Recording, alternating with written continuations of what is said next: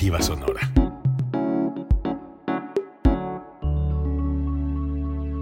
Código Libre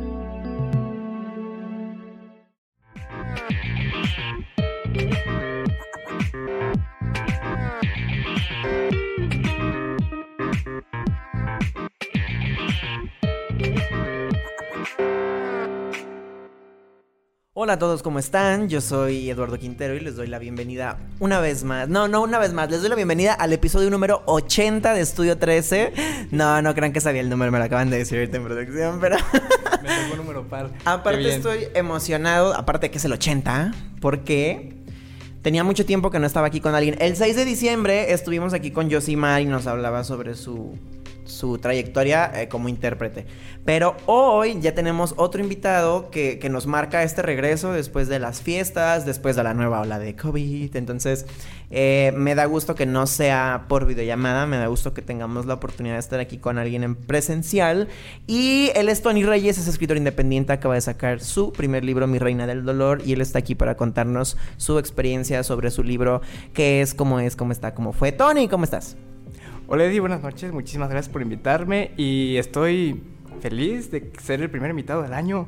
no lo dijiste, pero sí, fíjate que sí, soy el primer invitado del año y me tocó número par, 80. Mi todo nervioso está ahorita, hiper feliz porque soy el número 80, me tocó número par y qué bien, muchas gracias. Y pues aquí estamos para platicarles un poquito sobre mi proceso creativo en el libro, algunos aprendizajes, algunas enseñanzas que me dio y pues aquí estoy. Justamente esa, esas palabras que usaste son las que quiero que nos cuentes porque este, este libro tiene un montón de valores añadidos. Es una novela que tiene un montón de, enseñanzas. Y pues bueno, Tony nos irá contando sobre eso en el, en el transcurso de la entrevista. Eh, y bueno, evidentemente te, quisiera comenzar a hacer preguntas de lleno con, con respecto al libro. Claro, adelante. Eh, Para eso estoy. Sí, es cierto, eres el primer invitado del año, qué padre. Y ahorita le comentaba a producción, eh, no sé, hay algunos de los invitados que han, que han estado cancelando por COVID, así que yo espero que, que todos estemos bien y yo espero que, que pronto las cosas se calmen otra vez. Y es muy reconfortante ver que aún en, en tiempos pandémicos el arte no se detiene. Y, y las personas hemos encontrado maneras de de seguir eh, difundiendo ideas, de, ideas eh, formas de pensar, eh, ideas, sentimientos, cosas que son importantes para nosotros. Y bueno, mm, como lo hemos dicho con varios escritores, no, no es fácil publicar un libro con la vía independiente, no es sencillo hacerlo llegar a la gente. Entonces, pues bueno, Tony, quiero que nos platiques un poquito sobre o un preámbulo de, de, qué pasa con este libro, por qué decides escribirlo, qué, qué suceso de tu vida te inspira para decir, sabes qué, voy a trabajar durante cinco años eh, en el proyecto de mi vida, ¿no? Fíjate que desde siempre yo he querido ser escritor, desde la secundaria yo decía, terminaba un cómic, terminaba un libro de esos que me dejaban leer, con el fantasma de Carter, o terminaba alguno de esos títulos de terror clásico, y yo desde siempre quería que fuera mío. Lo terminaba y decía, ay, ojalá este libro fuera mío, ojalá pues yo tuviera algo que ver con esto que yo hice. Y pues ahí comencé a escribir, comencé a tener algunas, algunos borradores que no llegaron nunca a nada, pero sonará cursi, sonará algo romántico, por fin encontré una historia que contar y por fin encontré enseñanzas que dejar, porque pues eso es lo que, lo que importa. Ah, cuando conocí a, aquella personita especial, en aquel septiembre de 2017 que por primera vez la vi, escribía yo en mi diario y luego terminando casi la preparatoria me di cuenta de que este diario pues no tiene tanta pinta de diario, pues lo puedo formalizar y lo puedo hacer un libro y como dijiste, ser escritor independiente no es nada no es nada fácil porque uno tiene que encargarse de absolutamente todo, de los cinco pasos de la creación del libro, de la idea, de la preproducción, de escribirlo, de la postproducción, por así decirlo, y de la divulgación. Y pues está algo difícil porque te toca a ti, pero pues a la vez te sientes feliz y orgulloso porque pues es la, es la primera obra. Todo se te va a quedar a ti, pues no solo de las ganancias, sino por porque el mérito. sí, el mérito, porque es tu primer hijo, tu, tu primer bebé. A mí no me hizo un hoyo en la panza, pero me hizo un hoyo en la, en la cartera. Bueno, no toda la gente le hace hoyos en la panza, Anthony. Hay gente que sí saben hacer. bueno, sí. Pero pues allá está Eddie. Por eso comenzó, por eso escribí más bien por eso yo comencé a escribir la obra, porque por fin tenía algo que, que, enseñar, por fin tenía algo que contar y está en, la tercera, en el tercer acto de este libro, en la tercera parte, en la parte final, donde está lo que yo quiero decirles a ustedes, que es no idealicen a su crush en pocas palabras, pero ahorita vamos a desenglosar todo eso, ya sé que suena algo como serio, algo muy frío, algo muy calculador, pero pues ahorita, ahorita vamos a hablar de eso, pues para eso estoy aquí. Se me hace bien chistoso que digas, eh, encontré algo que decir. Yo creo que a veces los, los escritores, a, a los escritores no se encuentran, ¿no? Las situaciones. Yo creo que llega un punto en el que tú dices, la verdad no estaba buscando que alguien me rompiera el corazón para contarte esa historia. pues nadie la verdad no estaba buscando que la persona a la que yo idealicé, ide- idealicé, ajá, me lastimara sí. tanto y ahora vengo a contarte esto.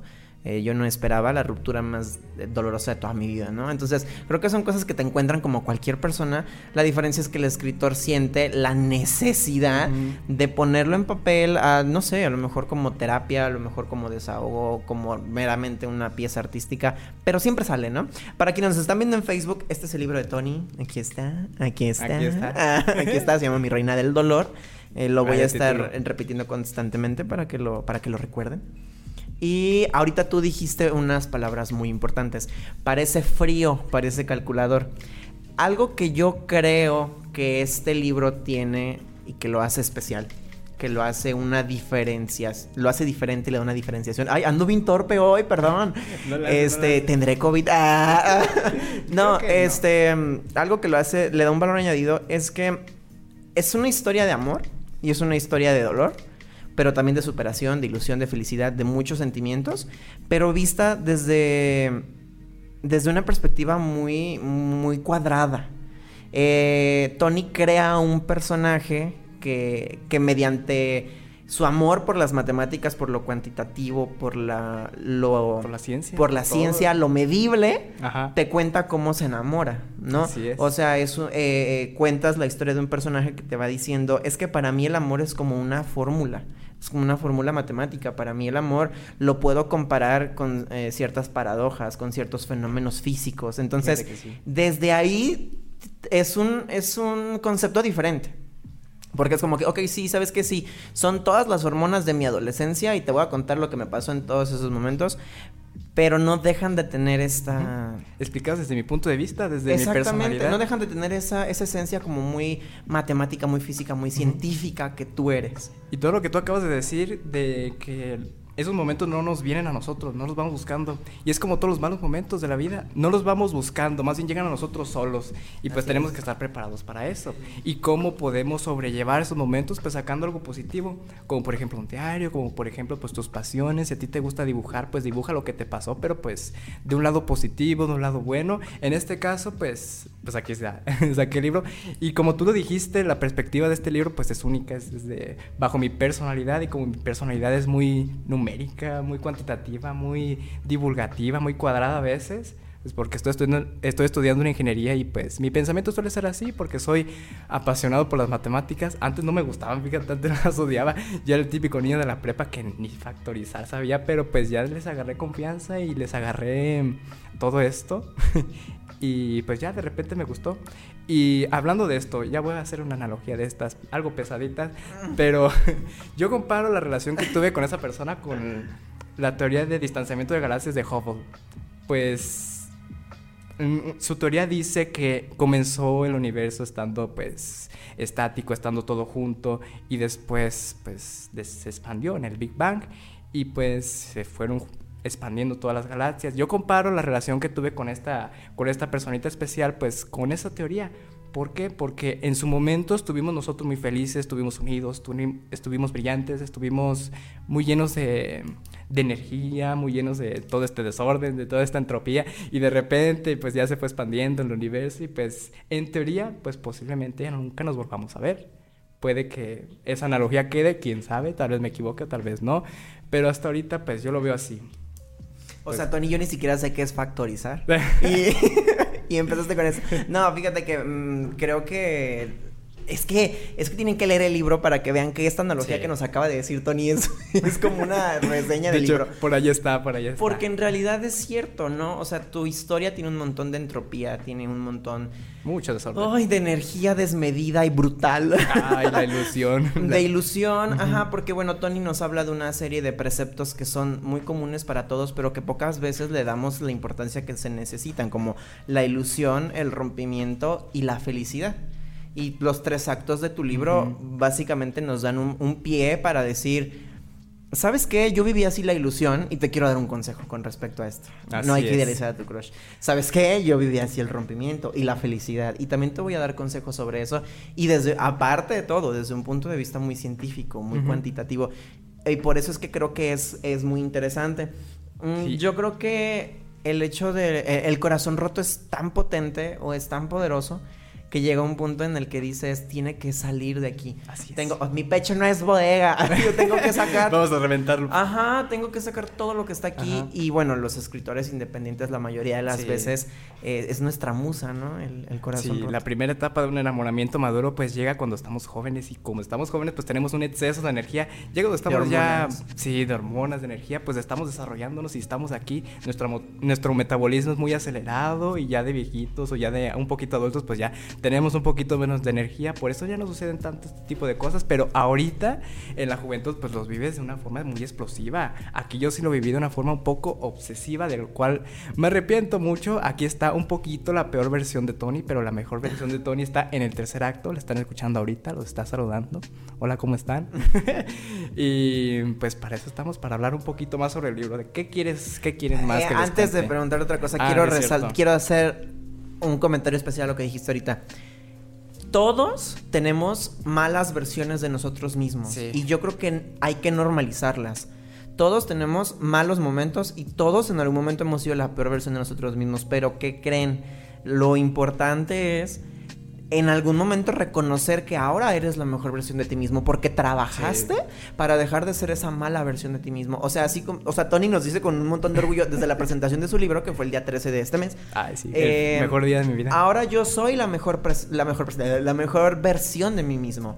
En este momento les está hablando de la mejor versión de Tony, les está contando lo que hizo la peor versión de Tony. Y yo creo que encarar con tanta madurez y con tanta honestidad el decir, claro que hubo una peor versión de mí mismo Claro. y no esconderla y no avergonzarse de ello, creo que tiene mucho valor. Y perdón, era lo que quería hacer puntual que sí, antes de entrar. Hay que verlo desde la forma madura, desde la forma del autoestima alta, desde la, desde la forma de la felicidad muy alta y no desde la forma de, del egocentrismo o del narcisismo, del todo yo, todo yo, ya estoy bien, pero no, a veces estamos mal, a veces estamos bien, pero hay que verlo desde la forma más madura y siempre hay que tener la autoestima muy alta. La felicidad muy en alta. Por ejemplo, ahorita Eddie, te veo muy feliz. Ah, gracias. Recién que te conocí a veces tenías algunos problemillas, pero qué bueno que ya los superaste. Ahorita te ves hasta más, más brillante, más con los ojos te brillan. ¿Quién sabe qué, qué pase por ahí? Gracias, Tony. Yo también ahorita considero que estoy en la mejor versión de mí mismo. Ya, Creo el chiste que- es eso, Creo aceptarla. que perdí a mucha gente y me equivoqué muchas veces en, en el último año, pero lo reconozco todo y sé que ahorita, gracias a eso, soy la mejor versión de mí mismo. Sí. Pero bueno, Tony, yo tengo mi lista de preguntas como la tengo con todos los, tema- invitados, pero yo sé que también aquí. tú eres muy metódico y yo sé que también tú traes tu propio esquema y Sí, traes tu propio... Mi libretita favorita. Así que... eh, Pero tú comienzas. ¿Qué te parece si nos vamos una y una? Cuéntame tú algo que nos quieras decir. Por ejemplo, yo ya te pregunté cómo comenzaste con el libro. Ahora tú apórtanos algo. Si de repente la gente está comenzando a ver que nosotros dos ya nos estamos llevando muy bien, es porque no nos conocimos desde hoy. No nos conocíamos desde hace tiempo y no nos conocimos por cualquier razón, sino porque yo ya tenía el último borrador del libro y pues necesitaba pues ya imprimirlo y necesitaba consejos de gente que ya hubieran preso su primer libro. ¿O cuántos llevabas en ese entonces? ¿Uno, dos, por ahí? Eh, ah, en ese momento tenía uno nada más. Ah, y pues, y pues necesitaba pues algún Ah. consejo de... muy bien, felicidades, eh, llevabas uno. Creí que eran dos, pero llevas uno. No, en ese momento era uno. Pero pues en ese momento pues ocupaba a alguien y pues me encaminaste a profesionalizarlo un poquito más, con quién contactarme, con quién imprimirlo, cuánto hacer y pues me abrió un panorama que pues yo no conocía, el de la escritura independiente. Fue una, fue una, ah, fue como un pionero, algo así. Y si ustedes, por ejemplo, por ahí escriben, por ahí dibujan y pues no saben cómo publicarlo, cómo ilustrarlo o dónde, o dónde sacarlo, dónde publicarlo para salir de su zona de confort y encontrar la mejor versión de ustedes, pues comuníquense con alguien que ya tenga la experiencia, quítense ese orgullo y pues vaya con esa personita que ya tiene algo de experiencia por ahí y pues que les pueda ayudar. ¿Ok? Y ahí está mi tema. ¿Quieres otro? Ok, eso, era- esa era tu parte, está bien. No, y es que se me hace bien curioso porque Sí, por lo general yo voy sacando las preguntas, pero yo sé que Tony también es muy metódico, entonces yo sé que él Eh. tiene una lista de cosas que nos quiere decir y no las quiero, no las quiero omitir, así que está bien. Ahorita nos, ahorita hablábamos de, de los tres pilares que soportan el argumento de tu libro, la ilusión, el rompimiento y la felicidad. Son los tres actos. Y en función a esos tres actos, tú quieres dejarle algo a la gente con cada uno. Sí. Eh, ¿Te gustaría hablarnos de esa parte? De lo que tú dices, yo aprendí esto y te lo quiero dejar a ti. Si tú lees este libro, es porque yo quiero enseñarte esto. Sí, claro. De hecho, el primer acto, pues, se llama Ilusión, por ahí está, abajito de la portada. Y yo solía pensar de una forma muy meritocrática. Yo creía que el amor, pues, era sencillo como la meritocracia. Yo creía que con el simple hecho de ser el estereotipo del novio perfecto, de escribirle todos los días, de decir los buenos días, de escribirle, escribirle cartitas, poemas o canciones, yo creía que con eso esa persona, pues, se iba a abrir, se iba a abrir su corazón hacia mí, pero pues no. La meritocracia funciona cuando tú quieres conseguir trabajo, pero no para llegarle a tu chica. Existen demasiados, uh, demasiadas teorías psicológicas demasiados procesos hormonales, demasiados procesos bioquímicos que nos ayudan a predecir cómo es que una personita puede actuar. Por ejemplo, nos vamos a la calle y salimos y vemos una persona demasiado guapa y vemos que anda con un cholo y decimos, ¿qué le ve? ¿Qué le ve? Y pues de repente te darás cuenta que su personalidad encaja muy bien con la de él. Que pues déjame decirte que todas las personas tenemos un chacal que nos vuelve locos, ¿eh? Déjame decirte, déjame decirte que todos hemos llegado a ese punto en el que... Ya, perdón, pero sigue. No, no le hace, no le hace. Para eso estamos. y pues la conclusión, o lo que quiero yo dejarles a ustedes por el primer acto, eh, sería que las personas no están para ti coexisten contigo en un mismo plano. En ese sentido no creas en el destino, porque creer en el destino es como negarle la, la posibilidad de escoger a alguien. O sea, tú dices que esa persona ya está destinada para mí y yo ya estoy destinado para esa persona y hasta ahí se acabó. No le muevas, 2 más 2 es 4, no es 5, no es 3 y ya, esa persona es para mí. Pero pues no, no está hecho nadie para ti, coexisten contigo en un mismo plano terrenal, o sea, están para ti. Y esa es la conclusión o el aprendizaje que quiero dejarles para en el primer acto, que es el primer acto del enamoramiento maduro de la ilusión, del primera, de la primera personita de la cual ya no te enamoras de por su carita bonita o por su cuerpo perfecto, sino que ya le ves sus virtudes y sus defectos y aún así te gustan y pues estás enamorado de ella. Es el, es el acto donde creo que hay más energía porque es el desborde, es todo lo hormonal, es todo donde pues la ves a lo lejos y sientes las maripositas y esas maripositas a veces traicionan, te hacen hacer cosas que tú dices, ¿a poco hice eso estando enamorado, estando enculado, como dice la chaviza? como dicen los chavos. como dicen los chavos, ya me dan risa los memes de Piolín. soy como el primo mayor, ya me lo soy tío, híjoles. Pero pues así estamos. Sí, sí, sí. Eh, eh, fíjense, quiero leerles una parte de justamente de eh, lo que viene siendo como la, la, introducción del libro de Tony, nada más como para que vean un, un, poquito de cómo es su manera de expresarse. Por ejemplo, él dice, ahorita que estamos hablando del enamoramiento maduro, ¿no? Vale la pena entregar todo de nosotros para gustarle a alguien, vale la pena enamorarse. Eh, lo dejo ahí y más abajo dice, a final de cuentas, desde un punto de vista científico, objetivamente, solo somos cócteles químicos en busca de la supervivencia en nuestra especie. O sea, ahí volvemos con... Es, desde ahí él nos cuenta esta perspectiva tan científica en la que él ve las cosas y más abajo dice, somos nosotros quien le damos sentido a todo ese mundo de emociones y hormonas que nos bombardean. y claro que eso sí, es un poquito lo que tú nos hablabas ahorita, ¿no? De qué manera o qué me va a dejar en mí ese enamoramiento, ¿no? Y por ejemplo, tú y yo que hemos tenido la oportunidad de hablar del primer amor en nuestros proyectos, eh, es muy padre cuando la gente se acerca y te dice, yo me acuerdo de mi primer amor. O sea, sí, ya estoy casada, tengo 40 años y estoy súper feliz con mi esposo, tengo dos hijas, tres hijas.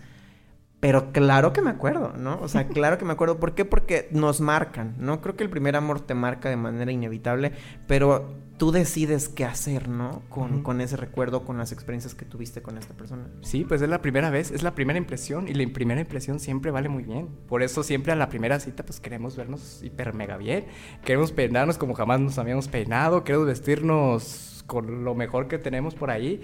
Y regresando un poquito a, la, a lo que tú leíste, pues um, cada persona le da ese sentido, ese significado, ese valor intrínseco al primer enamoramiento según su personalidad.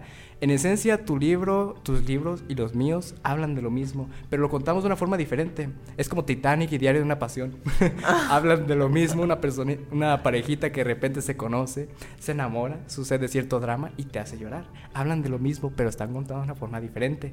Bajo tu personalidad, tus propios libros que están, están buenos también, denle una oportunidad. Gracias. Y los míos, y lo mío bajo mi personalidad es lo que hace un producto único, porque todo lo que me pasó aquí en este, en este libro, pues únicamente pues a mí, no te pasaron a ti, no le pasaron a nadie a ustedes, solo pues a mí, y eso lo conjunto con mi personalidad que es única, algo único con algo único, pues positivo con positivo da positivo. ¿Ven lo que les digo? ¿Ven lo que les me, se me vienen por aquí, mis temas límicos me traicionan. Oye, ahorita que tenemos un buen flujo de personas, quiero leer los comentarios de, Ah, Sí, de las personas que están con Qué nosotros. bien, muchas gracias. Eh, un saludo para Manuel Espinosa Mata y para Dulce Aranda Hernández, que nos Eh, están Dulce, viendo. Manuel. Juan Carlos eh, Loza M dice: Eh, Hola, mi- saludos mi desde Juan Toluca. Carlos. Es mi tío. Diana RA dice: Hola, hola Diana. Eh, Dulce Aranda dice: Hola. Saludos a todos. Hola Dulce, ¿cómo estás? Ángeles Amaro dice, aquí ya ando viendo a Tony. Eh, Hilda Amaro dice, hola. Me gustaría a mí. Ángeles Amaro nos saluda desde la Ciudad de México y dice que es tu fan, Tony. Ah, María Guadalupe Bravo Bri- Briviesca dice, dos chicos muy talentosos, saludos Edi. Saludos maestra, ah, sí la reconocí. Ah. Eh, Dulce Aranda, me, me está encantando el libro. Vic Amar, eh, el Toto, arriba Tony. Klaus Rar, saludos Tony, saludos Klaus. José Antonio Reyes Arellano, saludos Tony, saludos Eddie, saludos, gracias por estarnos viendo. viendo por aquí yo también. Eh, Flor Flores, saludos y bendición. No, no, y felicidades. Ah, Perdón, ay, ya no bien tía yo. Este, saludos Flor. Eh, ¿Qué comiste hoy, Eddie? Yuna Nares, muchas felicidades para Tony. Saludos, Yuna. Saludos a Tere todos. Arellano, a felicidades, todos. Tony. Eh, y ya, perdón, quería leerlos para hacerlos partícipes de, de nuestro en vivo antes Según de tú, que... tenemos un buen flujo de personas. Mira qué bien. Sí, tenemos, tenemos, yo creo que sí. Qué bien que, la que las personas nos sintonicen. que Tony, ¿tienes aquí. un tópico del que nos quieras hablar allí? Un tópico, a ver, ¿de qué? Hmm. Ah, sí. Es que desde el título mucha gente como que se... Es que es algo engañoso el título. El título aspira como al chisme. A que le rompieron el corazón a este tipo. Yo quiero saber cómo y se a lo mí me rompieron. encanta el Y a mí me chisme. encanta el chisme. Yo quiero ver cómo se lo chisme. parten y cómo se lo truenan. Pero pues puede que sí pase o puede que... o puede que no pase. y pues el chisme ven también. Perdón, Tony, perdón. No la sé Te iba a alburear. Te iba a alburear. Mira, perdón. tu mente está muy sucia. Te iba a decir, o sea, como, ¿y y el corazón también? ¿o? Trono. Ah, por ahí. Ah, ¿En qué estaba? ¿En qué estaba? Ah, sí. El título. Sí, el título, el título, porque muchas personas me decían, oye Tony, ya puedes entrar tú al tren de... Yo dejé Harvard por ella. Tú podrías entrar al tren de... "Hmm, yo le escribí un libro a ella y no se hizo nada. Pero que quede claro en algo, que quede claro algo. Esta novela es de superación personal, esta novela es de felicidad y de amor propio. O sea que no le estoy escribiendo el libro a alguien. Ajá, O sea, a nadie se lo estoy escribiendo. Si se lo dedico a alguien, pues sería para mí. Ah. Por mi esfuerzo personal, más bien por salir de ese foso, porque pues cuando estamos caídos, ¿a dónde tenemos que levantar? ¿A dónde Mm. tenemos que ir? Únicamente Sí, para cuando arriba. llegas hasta cuando llegas hasta no. el fondo ya no puedes cavar más, tienes que salir y pues salir de ese hoyo a veces nos cuesta. A algunas personas les cuesta más. Algunos unos cuantos días, no sé qué comen esas personas, por favor, ¿Cómo que nos den hacen? su dieta, cómo la hacen, pero pues depende de cada persona, por eso me lo escribo, no a mí sonaría algo egocentrista, pero si tuviera que dedicarse a alguien sería para mí. No sería para esa personita en especial, o no sería para esas personas que están por ahí. No, sería para mí más bien por salir de ese hoyo y por encontrarle un valor positivo, no Es- un valor es que a lo negativo. mejor es sobre ellos o por ellos, pero no para ellos, Ajá, ¿sabes? sí. O sea, es, es para mí. Sí, o ellos sea, este libro es para mí porque esto es lo que a mí me quedó después de haberme enamorado y, y que me hayan hecho pedazos. Ajá. Eh, o sea, claro que no es para ti. Sí, porque ellos me ayudaron a encontrar la versión de mí. Ellos me dijeron, bueno, no dijeron, más bien me apoyaron a tomar decisiones, ya sea para bien o para mal, para saber si, mm, si me va bien o mal. Y esas decisiones, pues quieras o no, te cambian. Y esas personitas que están allá en ese, en ese libro, pues también me ayudaron mucho a formar a la persona a la cual yo soy. A veces para bien, a veces para mal, pero pues hay que sacarle provecho a todo lo, lo negativo. Cito tu libro, cito a tu, a tu primer libro, gracias por hacerme creer que eras el amor de mi vida, me hiciste un favor, lo llamaría también así, pero no Me te conocía. un favor. no te conocía y de repente este título me gustó, lo escogí y no conocía la canción de Maná, que de repente conocí que una canción de Maná se llamaba Mi Reina del Dolor y de repente escuché esta canción ya teniendo el último borrador de mi libro y dije, horror. Este libro, esta canción sí resume a la perfección lo que es. Y alguien te ha dicho libro. así como de que, ay, y es por la canción de Maná. Fíjate que no. Ay, qué Tal bueno. vez no sea conocida. No he visto cuántos, cuántos clics tiene en YouTube. No sé cuántos millones de vistas tenga. Pero pues al menos yo la conozco y me gustó. Y fíjate que esa canción la conocí escribiendo en Google a ver si ya algunos libros se llamaban así. Ajá. Y me salió esa canción y, y dije que es de Maná. Y vi que era de Maná. O sea, ¿cómo? Y pues, o sea, como ya tienen una canción estos tipos, pues los, los vi, le, escu- le escuché esa canción y dije, "Mm, me encantó, mira, hasta la canción le queda, sería el soundtrack de mi libro. Maná, vengan, véndame sus derechos de esa canción. Maná, si están escuchando esto, Sí, quiero hacer por trato favor. con ustedes, quiero hacer negocio. Quiero hacer un trato, miren. Hablemos de negocios. Así, Ah. aba- abajo de la mesa. Pero en sí el título sí aspira mucho al chisme, aspira mucho a saber, ah, ¿qué pasó aquí? ¿Por qué el Tony está triste en la portada? ¿Qué significa ese sol de ahí? El sol ahí, fí- fíjate, también quiero hablarles un poquito de la portada. Déjenlo, paro un poquito por aquí. La paleta de colores va muy relacionada con, con el paisaje que está por ahí, porque se lee de arriba para abajo. En la parte de arriba, pues encontramos los colores oscuros que apelan a la tristeza, a la añoranza, a la melancolía, a todo lo, lo negativo. Pero si vamos de arriba para abajo, pues encontraremos colores mucho más cálidos. Y pues yo tenía nublado el juicio, yo creía que la felicidad dependía de mí y que no dependía de una sola persona. Y si me desnublaba el juicio, valga la redundancia, si me desnublaba el juicio, si me desnublaba El sol. pues llegaba el atardecer, llegaba el sol, llegaban los colores cálidos, a la felicidad, a todo lo bonito. Y pues empiezas a encontrar una, ¿cómo se dice? Una evolución de mi historia desde la portada. La ves por ahí y dices, "Mm, tiene su porqué, tiene su valor esta portada. A mí no me gustan las cosas que están puestas solo por, Solo porque sí. solo porque sí. A mí me gustan las que tengan un valor hecho. O sea, de repente hice un libro y necesito una portada, pues ¿qué hago? Pues voy a Google y me encuentro una imagen sin copyright y la pongo ahí. pues como que no, eso no me gusta, no, lo detesto. Uy. No. Ay, le acabas de tirar a un invitado que tuvimos una vez. ¿A poco? y yo como, ay, ojalá que no nos esté viendo. ¿No nos está viendo? Tenemos 19 personas ahí. Hay probabilidad de uno entre 19. ¿Te imaginas? uno entre 19, ¿cuánto es? ¿Quién sabe? Pero no sí. tengo una calculadora en la cabeza. Pero encontramos una evolución de mi historia desde la portada. Y la silueta de ese Tony pues representa la peor versión de Tony. Ah, eso ya se los expliqué. La peor versión, la mejor versión, el resumen. De mis siluetas. En resumen. En resumen. No le den vueltas. Cómprenme, cómpralo, cómpralo. Sí, Deposítame. cómpralo, te va a gustar. Mira, deposítame. Por aquí abajo voy a dejar mi cuenta de. Además, voy a hacer un comercial. Creo que hay algo bien importante en este, en este proyecto que Tony, aún desde su rubro tan ingenieril, se dio a la tarea de experimentar el lado creativo de, sí. toda la producción del libro, ¿no? O sea, Tony se, Tony se animó a descargar Photoshop. Ah, Ah, perdón, a, a pagar por Photoshop para poder hacer una portada. Tony se animó a decir, vamos a hacer un book trailer y me voy a meter a hacer el storyboard y me voy a meter a escoger, a hacer casting y a hacer Ajá. scouting. Eh, Tony se animó a meterse en estas cuestiones de lo creativo que a lo mejor son un poquito desconocidas para él por... Ay, se está cayendo mi micrófono. Por el rubro en el que él está. aguas, aguas, no lo muevas. Y yo creo que eso vale mucho porque eh, cuando tienes un proyecto integral multidisciplinario, ay, se está cayendo, bueno, lo sostengo, eh, aprendes mucho. Aprendes mucho porque dices, ¿sabes qué? No solamente me encargué de escribirlo y se lo mandé a alguien para que lo... para que lo imprimiera, para que me lo diseñara y luego le pagué a alguien para que grabara, para que actuara y luego le pagué a alguien para que... Ah, muchas gracias, amigo. Eh, no, sino en ese sentido Tony tuvo la... Gracias. Sensibilidad de decir bueno, yo me voy a meter en todo esto y le voy a aprender y si no me sale, está bien.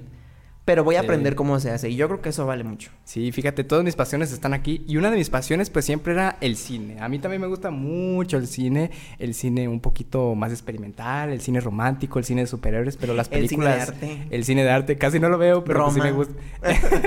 fíjate que Roma. Me encanta Roma. Mm, No, me van a tirar mucho hate Sí, ya, ya, ya, ya, No, también no ya la eso. regué al mencionar ya, perdón. Pero pues no solo me gusta a mí la divulgación y la escritura, ni lo cuadrado, ni las letras. A mí también me gusta este lado creativo del el cine. Un Tony de otra tierra sí se dedicó al cine. Y como tú lo dijiste, me adentré a este mundo de la creatividad, de todas estas... La interfaz de Adobe, y Ilustrador, que descargué Ilustrador, que descargué Audition, que descargué Photoshop, que Ay, casi mato mi porro. computadora que no estaba hecho para eso.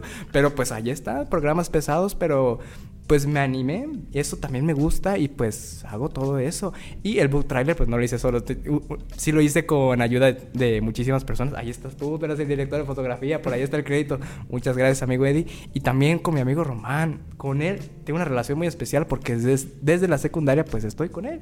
Y yo perdí la confianza de hablar en público gracias a él. Fíjate que la confianza pues no se gana de la noche a la mañana, ya lo sabes. Tienes que animarte a hacer microactos un día u otro día y así.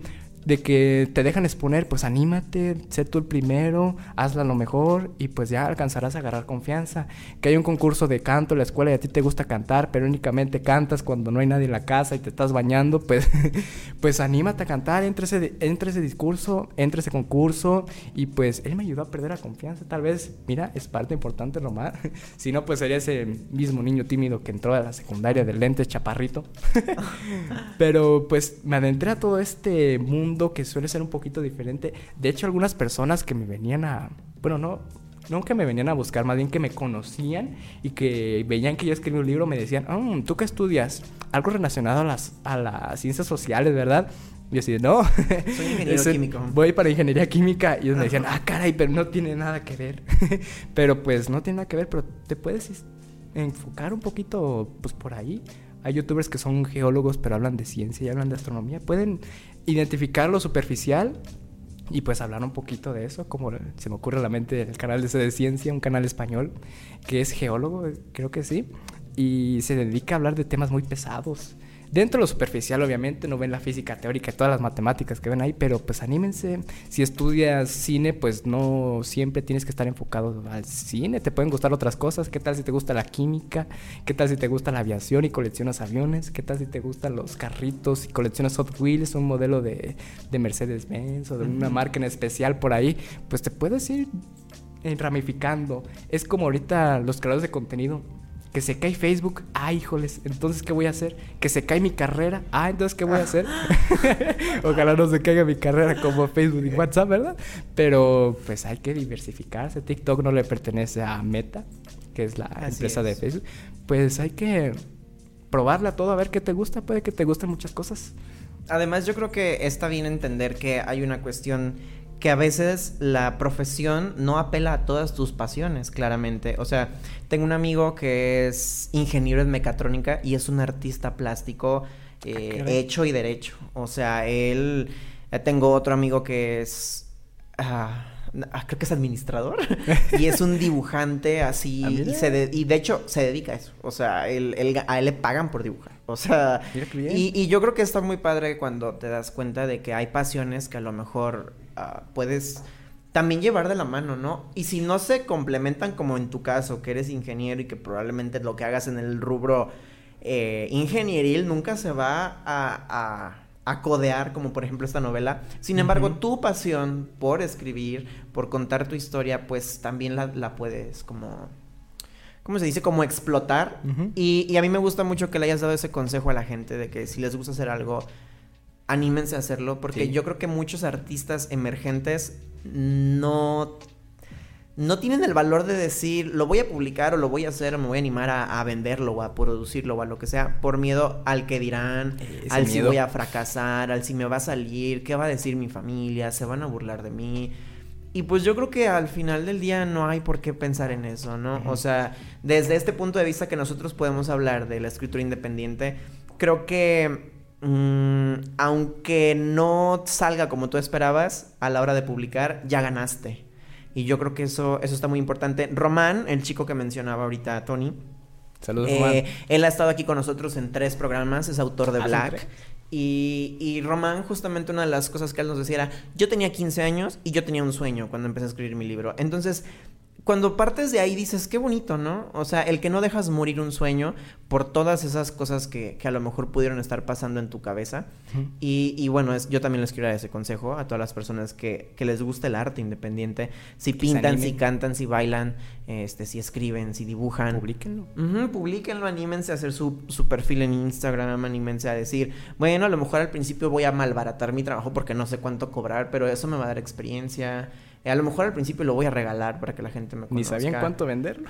Ajá. Y te pedí consejo eso. a ti. Nosotros, ¿no? Como escritores, llega Ajá. un punto en el que obviamente te estás posicionando, vas a sacar al mercado y dices, bueno, ¿y cuánto voy a cobrar por esto, no? O sea, ¿cuánto está dispuesta la gente a pagar por, por mis libros, Y no? pues uno nunca sabe. Haces tu primer trabajo y te preguntan, ¿cuánto es? Ay, híjoles, Ajá. nunca me lo habían preguntado. Eh, Porque aparte nadie nunca nos enseña a cobrar por, por lo que, no, hacemos, no hay materia de cobranza en, la in- en las, en las universidades. Como de finanzas personales, ¿no? Y, y tal vez ahorita ya como de finanzas para el emprendimiento, porque... Ah, eso sí hay. eh, era lo que hablábamos ahorita. El arte emergente también es una manera de emprender. Sí. Al final, me acuerdo que yo tuve en, en la carrera, eh, estudié comunicación, me acuerdo que tuve una materia en donde nos enseñaron sobre costos, fue en décimo cuatri. Me acuerdo que a mí me dijeron que acababa de, de pasar mi examen Ceneval y yo me acuerdo que le dije al profesor, si me pones seis, ya no vengo a tu clase. Pero por favor ya no me hagas venir. O sea, El ponme rebelde. seis y me voy. Porque de verdad yo decía, no estoy entendiendo nada. O sea, tardé dos meses en entender los costos de depreciación. Híjoles. Ay, esos costos. Y al final, bueno, no me dejó. Y no se me olvida, Gustavo, que no me dejaste Sí. eh, omitir tu materia. Pero ¿qué creen? Cuando publiqué mi primer libro, saqué mis documentos de esta materia en donde nos enseñó a sacar costos y me sirvieron tanto. Ver. ¿A poco Me sí? sirvieron tanto porque de esta manera yo sabía cómo, o supe cómo manejar el dinero. Que es algo que hemos dicho varias veces aquí en el podcast. Hay que aprender a hablar de que en el arte emergente importa mucho el dinero. Y se tiene que cuidar el dinero porque a veces no hay tanto. Sí, no hay tanto. Entonces, cuando yo retomo esta materia y digo, claro, pero por supuesto que así le tengo que hacer, es donde me sentí agradecido de que, de que pues este maestro no me hubiera dejado. Este, creo que igual al final también, o sea, me ha de haber puesto seis, yo creo. porque, Saludos pues, a ese profe. No entendía nada, pues, pero, pero a lo que voy es que sí me sirvió mucho el yo documentarme o el, el formarme en, en esta cuestión de, pues, de las finanzas para emprendimiento. Sí. Fíjate que sí, qué bueno que, to- que tocas ese tema. Yo veo el dinero en físico y lo gasto y me da como una especie de cruda. de que, ¿por qué? ¿Por qué? ¿Por qué qué lo hice? ¿Por qué eres ya, así? Ya es de repente menos y veo el dinero en físico y de repente me da miedo porque sé que se va a inflar. Pero pues ya nos estamos saliendo un poquito. No, de- y hay que entender Pero, otra pues, sí. cosa. Ahorita con la pandemia, pues no todas las personas tenemos el capital para seguir invirtiendo en arte. Así. No porque no queramos, muchas personas en realidad el flujo de dinero se detuvo de tal manera que a lo mejor ya no te alcanza para ir al cine como ibas antes, ya no te alcanza a lo mejor para la suscripción de Spotify, ya no te alcanza a lo mejor para comprar tantos libros como comprabas antes. Entonces hay que entender que el arte se vio perjudicado también. Y la mayoría de la gente ve el arte como un lujo. Pues sí. Pues sí, o sí. sea, ven un libro ahí y dicen, ay, es que está muy caro, pero pues puedes, Claro. puedes invertir un poquito en ti. Si te gusta ese libro, si es parte de tu educación, si es parte de tu formación cultural, pues anímate. No es siempre un lujo el arte, pues a veces es necesario. Es necesario darnos no esos gustitos, sino ese crecimiento personal. Además, el arte evitó que nos volviéramos locos ahorita en pandemia. Ay, sí, O sea, porque la estamos música, encerrados el y- cine, eh, este, todos los productos audiovisuales, la, Ujú. la lectura. Fíjate. Eh, antes de pasar a otro tópico, quiero leer algunos otros comentarios que ya hay. Este. Hay muchos. Big Amar dice: Tu tía Ernestina te desea mucho éxito. Y la Amaro, excelente charla, mucho talento. Ojalá hubiera más jóvenes como ustedes. Ay, muchas gracias, Eh, señora muchas Hilda. gracias. Alejandro Muchas Ramírez gracias, dice: Saludos, Tony. Qué alegría verte triunfar. Gracias por haberme permitido aportar en tu formación. Eh, mi maestra, hola. Saludos para la maestra Alejandra. Sí, José Alejandra. Arcadio Peguero, saludos y felicidades. Saludos. Muchas gracias. Eh, ya, perdón. ¿Quieres bien. tocar otro tópico o quieres que Pues sí, tengo muchísimos por aquí. Ya ves que Adelante. soy muy metódico, güey, del 1, 2, 3, 4. Elige uno. Um, pues vamos por aquí. También una de las de los aprendizajes que quiero enseñar, porque son muchos, no solo es uno, son, no son dos, tres. Puedes encontrar hasta tú más de los que yo quiero mostrarte por aquí. También me gustaría decir que la felicidad está en uno mismo, no está en alguien más. Es como el dicho de que si no puedes contigo mismo, pues no podrás con los demás. Tienes que aprender a amarte a ti mismo, tienes que aprender a dar tu espacio, a encontrar tus pasiones, a encontrar tus refugios. Está bien estar solo de repente, no está bien estar solo pues de por vida, porque no somos una especie solitaria como los tigres o los jaguares, no. somos una especie sociable como los humanos. Y también los seres humanos somos, somos complejos no somos medias naranjas que necesitamos a la otra mitad para necesariamente estar completos, ¿no? Dentro de nuestra complejidad pues está este tipo de naturaleza de que no dependemos a alguien para vivir, nosotros escogemos a alguien para vivir. ¿Sabes? Creo que ese aprendizaje de tu libro me gustó mucho. No somos medias naranjas. O sea, somos naranjas completas y, desde ahí vamos a partir, ¿no? O sea, creo que el, hablar de esa manera es más, naranjas Y sabes que hablas o apela a tu libro por el amor propio y yo creo que las redes sociales, no sé si lo comenté contigo el otro día, las redes sociales nos han llevado a romantizar el proceso de amor propio. Ay, sí. O sea, todo el mundo dice, sí, ámate, quiérete, este, tienes que estar bien, porque ese es, ese es el caption, tienes que estar bien, ¿no? O sea, pero nadie habla del proceso. O sea, nadie habla de que alcanzar el amor propio, de que alcanzar la estabilidad está muy difícil. Y las redes sociales. Son o sea, hay un libro aquí entero de por qué no debes romantizar el amor propio. ¿no? O sea, ve todo lo que me tuvo que pasar para entender que yo no soy la media naranja de nadie y así estoy feliz, ¿no? O sea, creo que también podríamos darle un poquito de importancia a eso, a decir, ¿saben qué? Em, cuando estén buscando su amor propio, no crean que todo va a ser flores, arcoíris y belleza en el camino del amor propio. O sea, el amor propio es encarar con las cosas que duelen, con las cosas que marcan, con las cosas que no nos gustan, con formas de querer que no nos gustan, para que al final entendamos cómo quiero que me quieran, cómo quiero yo querer a los demás, cómo quiero vivir mi vida, cómo quiero o cómo decido yo estar completo. Y este libro también apela mucho al amor propio, porque Tony lo dice muy abiertamente, es que yo no me quería. En esta peor versión de Tony, que, sale en Mi Reina del Dolor, Tony dice, es que yo no me quería. Y, es fuerte escuchar a alguien eh, afrontar esta premisa de decir, yo no sentía amor propio porque yo creía que mi felicidad dependía de alguien más. Sí, ya que tocaste el tema de las redes sociales, antes era un poquito más fácil lidiarlas porque pre-COVID pues todo el mundo estaba fuera de su casa, que estaba en la escuela, en las presenciales y que no estabas viendo una computadora y de repente el celular, pero pues ahora pues son un poco más difíciles pues porque estás encerrado. Y está difícil lidiar con ellas porque las redes sociales son falsas la gente, la mayoría de la gente, bueno, prácticamente el 99.9 pone fotos cuando están felices. No Así ponen, es, señores. No ponen fotos cuando están. Estamos en un sueño. no, no hablamos de filosofía, sino hablamos de Ah, no, le, no le porque sea de la gente, porque pues está bien que compartan bien sus, sus eh, momentos felices. a lo mejor las versiones superficiales. De ajá, las, superficiales, pero nunca los vas a ver publicando una foto pues de ellos llorando, de ellos superando un duelo, de ellos superando pues que ya me dejó esa persona. Nunca los vas a ver así. Y cuando tú estás dolido en ese entonces, las redes sociales pues están un poco tóxicas. Ve la historia de esa tipa, ve la historia del tipo del cual tú estás enamorado, de que él sale y tú no. Y pues eso te empieza a afectar. Porque él está más delgado que yo. Ándale. ¿Por qué mi cabello no se acomoda así? ¿Por qué él tiene pareja y yo no? O sea... O sea, las redes sociales también para usarlas, también para usarlas superficialmente, para creerte de que, ah, mira, está feliz esta persona, qué bien, estoy feliz por ella, pero sé que ella o él pues vivió un duelo o vivió pues algo negativo y pues eso no lo publicó, pero lo está viendo bien.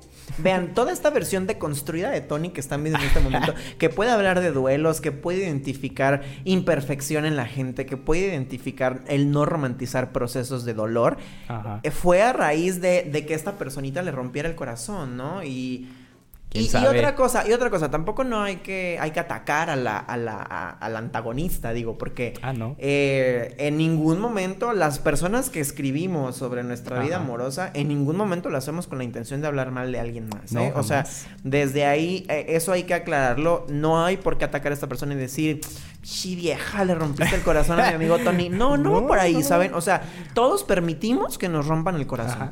Y desde lo que nosotros estamos permitiendo es lo que vamos a sentir y es lo que nosotros les vamos a contar en los libros, ¿no? O sea, tampoco hay que agarrarle coraje a esta otra persona, tampoco hay que decir No, por tu culpa mi amigo Tony es así. No, o sea, No. o sea, no. De hecho, tu comentario me hace, ah, me hace recordar a que hace poquito pues vi a una prima de 14 años que le gusta mucho leer y pues estaba leyendo el mío. Y pues se enfocaba en lo superficial y ya, ya estaba de que, ay no, ¿por qué le hiciste, por qué le hiciste eso? Ay, Tony, eras, eras, era... Ay, qué tonto, Tony. Ay, ya desencúlate, cansas. Recuerda que Ya me puso enfadaste, Tony. Recuerda que puso esa notita ahí, pero pues no. Ese tipo de personas que llegan a nosotros o que tú las buscas, no siempre llegan, a veces tú las buscas, pues forman parte de tu vida, para bien o para mal. Está lo positivo, está lo negativo y ahí está, depende de tu madurez cómo lo quieres ver. Porque vi hace poquito un video de un japonés que decía que en Japón las personas que tienen buen carácter son aquellas personas tranquilas, que dominan todos los sentimientos negativos, que suprimen todos los sentimientos tan naturales como la ira, como lo, como lo malo, como Ay, lo peligroso. siempre atacarlo. Pero en Japón, una persona que tiene buen carácter o un gran carácter es una persona así. Y aquí en México, como es una persona de buen carácter pues una muy seria, una que grita, una que es muy estricta, pero pues no siempre es así. Me gustó esa versión japonesa de cómo ver el carácter, porque pues depende de tu madurez cómo vas a ver ese rompimiento. Si lo vas a ver para mal, pues déjame decirte que tu evolución de tu historia va a ser una evolución lineal. Negativa. Una negativa. Y pues si tu vida fuera una película y se la viera un crítico de cine, te pondría una estrellita de 5.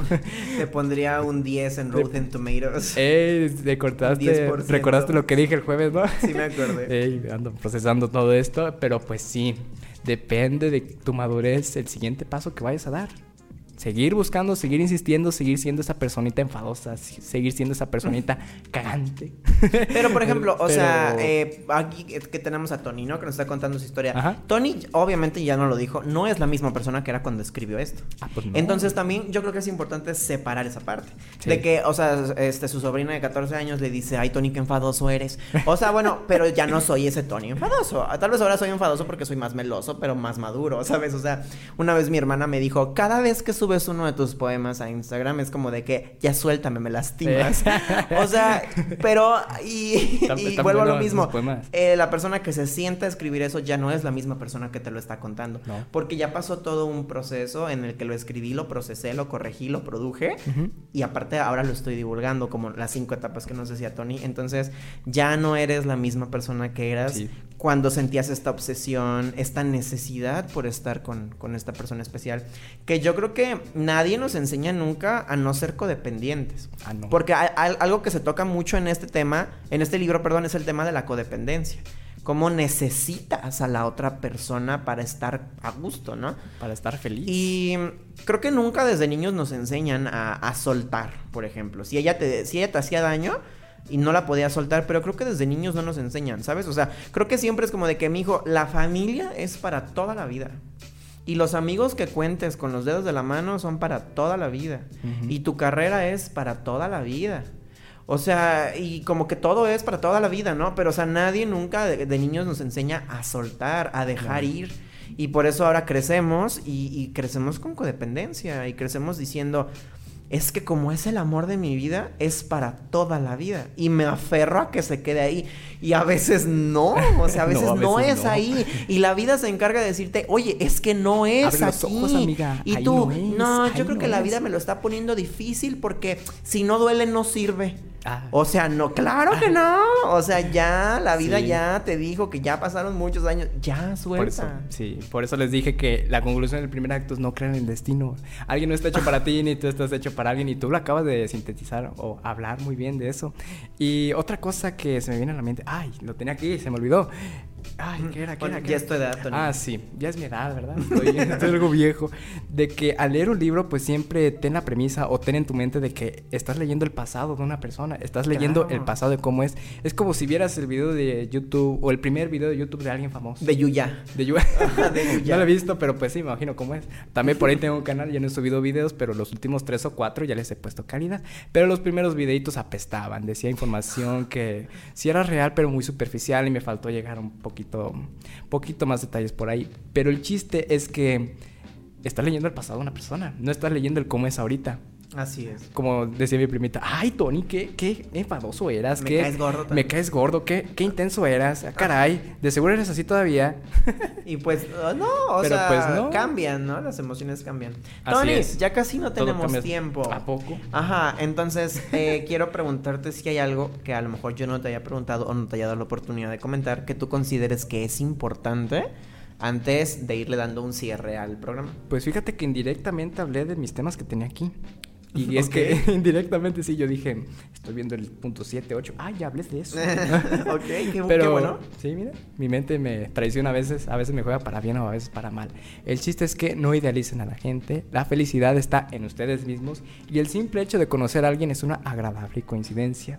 No le puedes atribuir un significado pseudocientífico, religioso, astrológico, mítico, evangélico o idealista a un simple acto terrenal. O sea, el hecho de conocer a alguien es solo, la conoces y ya, es, una- un- es solo una agradable coincidencia. Estuvo en el momento perfecto, en el momento adecuado. Si tú te hubieras levantado de la cama 10 minutos antes, no lo hubieras conocido, pues no le puedes atribuir cualquiera de esos significados que yo te dije, porque si lo haces, se te va a nublar el juicio, como le pasó a este Tony del, del libro. Y este Tony del libro, pues pensaba de una forma muy idealista. Y Muy está bien si piensas de esas formas, pero manténla siempre en segundo plano. Siempre mantén en el primer plano lo, la realidad, la realidad, el objetivismo, porque a veces la realidad te va a favorecer, a veces no te va a favorecer, a veces dice, ay, lo que Dios quiera. Ah, Pues no, pues tú ayúdale poquito. o a veces tú dices, ay, es que el destino me lo puso, o la vida me lo puso, o el universo me lo Ajá. puso. Pues, pero pues no. Fíjense que ahorita que estás comentando esto, la primera vez que yo vi a Tony, me acuerdo que, o sea, yo venía así deshecho, ¿no? O sea, y me acuerdo que yo le decía... No se peinó. Ajá, no, deja O sea, no, yo venía mal, o sea, mal. Y me acuerdo que yo le decía, no, Tony, es que, o sea, mi ex, si nos conocimos es por algo y que la conexión que sí, tenemos. cierto, sí me y el. Tony así como de que cállate el hocico, agradables coincidencias haberse conocido y ya sigue, da, vuelta a la página. Y yo como de que... y hoy día veo esa conversación en retrospectiva y digo, sí, claro. Sí, cuando, te- cuando idealizas algo así, se te nubla el juicio, ¿no? Se te nubla. Y dices, voy a seguir y voy a seguir y no me voy a rendir y voy a insistir y Sí. hasta que la vida me lo dé. Pero no, o sea, a veces se trata de decir, suelta. Porque llegas al punto de, de que hasta le atribuyes el significado de tu vida a esa A persona. esa persona, Y pues claro. no, una persona es un mundo, tú eres un mundo. Y cuando tú estás enamorado de alguien, eh, esa persona no es tu universo, no es tu, no es tu todo. Es un planeta dentro de una galaxia y dentro de esa galaxia existen otros planetas que se llaman prioridades, trabajo, que tus pasiones, que tu escuela, y esa persona puede ser un planeta chiquito, puede ser un planeta grande dentro de tu sistema solar, pero no es todo tu mundo, no es toda tu galaxia, esa persona no está para ti. Y, pero, no, y no ha ido a terapia, ¿eh? Eh, de veras no he ido nunca. Y no ha ido a ¿Quién sabe terapia. dónde agarré todo esto? No, yo voy a escuchar este podcast cada vez que me sienta mal. Eh, sí, vámonos. ¿no? hay, que, hay que tener una segunda parte después. Tony, se nos acabó el tiempo, pero ah, exactamente, el día que quieras volver Sí, y, hacer una segunda parte de esto, podemos elegir un tema. Claro. En algún momento Estudio 13 se ha prestado para elegir temas como con Román, como con Camila, con Elena Nares, Juno en Bautista. Entonces, claro. que sí, por supuesto, a, a mí me encantaría. Por su pollo. Eh, híjoles, pues creo que hoy les soltamos mucha información en el, en el programa de hoy, pero creo que les gustó porque la mayoría de la gente que estaba Sí, no se fue. Se me fue el tiempo rapidísimo. A mí también. Yo identifiqué una nueva pasión. Nada más hablar rápido. podcast. Nada más antes de Ah. irnos quisiera contarles que pueden seguir a Tony en sus redes sociales, ya sea en, en Instagram o en Facebook como Ángel Antonio Reyes Sí. y le pueden escribir para conseguir su libro. Su libro está de venta en La Piedad de Michoacán, pero supongo que no hay ningún problema si alguien nos ve de otro lado y quiere que se lo mandes, ¿no? Sí, claro. Y ya después se estarán posiblemente después en puntos de En venta, en la piedad, en algunas ajá. cafeterías, en algunas ah, tiendas de diseño. en Mercado Libre. Ándale, pues por ahí. Por ahí, por ahí puede estar, pero mientras conmigo. Y en esta semana, justo tú y yo vamos a andar de cacería. a ver, pues, ¿en dónde puede ser? ¿En dónde lo podemos poner? Y en diversos puntos de venta de la piedad. Y ya próximamente, pues espero poder enviar a, a todo México o a ver si entro con alguna librería o entro con Ojalá. Amazon. Ya a largo plazo se ocupa bastante billuyo. Yuna Nares dice que sí le gustó mucho el programa. Gracias, Alondra. Tampoco. Y una, te mando tu libro. Este, pues Tony, gracias por haber estado aquí con nosotros. ti por la invitación. Por todo lo que nos contaste. Siempre es muy grato que alguien nos abra su alma y su corazón de una manera tan honesta. Porque no es sencillo, déjenme les cuento. Ah, no. es sencillo llegar y decir, yo era eh, Un una asco. versión así, así, así, así de mí. Y, a lo mejor me da vergüenza, pero te la cuento con, con total honestidad, ¿no? Y, y eso, eso vale mucho. Apoyen el talento independiente, compren un libro a Tony. Este, y si no les llamó la atención el libro de Tony, vayan con otro escritor independiente, pero apoyen la causa. Eh, gracias a las personas que nos escucharon hoy. También vale mucho para ellos como artistas el que la gente que cree en su talento esté pendiente de este tipo de programas. Y pues Tony, muchas felicidades por lo que Gracias estás logrando. Ojalá que este libro llegue a más lugares de los que tú estás Ojalá que pensando, sí. que tenga una vida más larga de la que tú estás pensando. Y pues bueno, nos encantará tenerte aquí nuevamente. Muchas gracias a ti, Eddie, por la invitación y espero que no idealicen a su crush. Eh, en resumen de En este resumen. programa, no idealicen a su crush. En resumen, en tres palabras. Y pues bueno, Son eh, cuatro. quisiera contarles antes de irnos que todos los programas, incluidos este, de Estudio 13, este, están arriba en Spotify desde el primerito Ah, sí. que tuvimos. Me comentaba producción hace rato que, que logramos, lograron ellos, yo no, rescatarlos. Eh, y pues bueno, si les, si les interesa la dinámica de este podcast, si quieren conocer más talento emergente, todos están ahí en, en su plataforma de streaming. Y pues nada, este, si les gustó el programa del día de hoy, apoyen a Tony, compártanlo, pásenselo a sus amigos, a sus familiares y pues Estuvo ojalá chido, que les me haya gustó. dejado un poquito para su vida personal lo que hablamos el día de hoy. Muchas gracias. Muchas gracias a ti, Tony, por haber estado aquí con nosotros. Yo soy Eduardo Quintero y esto fue una entrevista para Estudio 13. Hasta la próxima. Bye.